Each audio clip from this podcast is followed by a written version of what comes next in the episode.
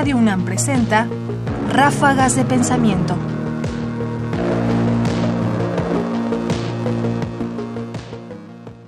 Otomíes y vampiros. Te voy a hacer una pregunta muy simple. ¿De qué sabes más? ¿De los otomíes o de los vampiros? Si ya le diste respuesta, escuchemos ahora lo que Vicente Quirarte, escritor, investigador emérito del Instituto de Investigaciones Bibliográficas de la UNAM, tiene que decir al respecto.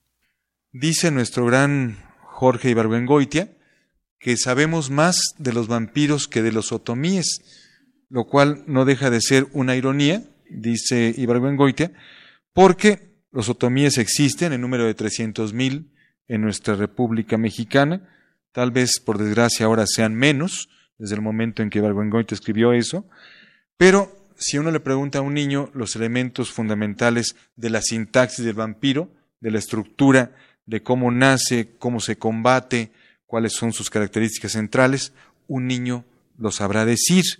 Ráfagas de pensamiento. La comparación que Quirarte toma a su vez de Imbargüengoitia nos permite darnos cuenta, de una manera quizás incluso terrible, de hasta qué punto ciertos elementos de la cultura, y muy concretamente la cultura occidental, han penetrado profundamente en la nuestra hasta constituirla.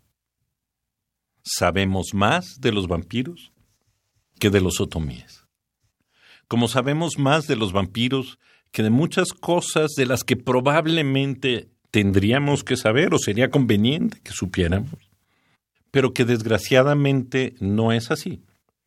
Y la pregunta es, por supuesto, darnos cuenta cómo funciona esto en nosotros. Porque, sin duda, cada año tú te informas de nuevo porque ves un programa, porque lees un cuento, porque escuchas en radio, de una característica más nueva, quizás diferente, de los vampiros y muy poco acerca de muchas otras cosas. Vicente Quirarte, tomado del curso El hombre creó al vampiro, Bram Stoker, en el centenario de su inmortalidad, del ciclo Grandes Maestros, producido por Descarga Cultura UNAM, Casa de las Humanidades, 2012, disponible en grandesmaestros.unam.mx. Comentarios: Ernesto Priani Saizó. Producción: Ignacio Bazán Estrada.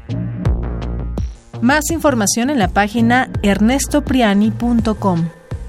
Busca el podcast en www.radiopodcast.unam.mx diagonal podcast.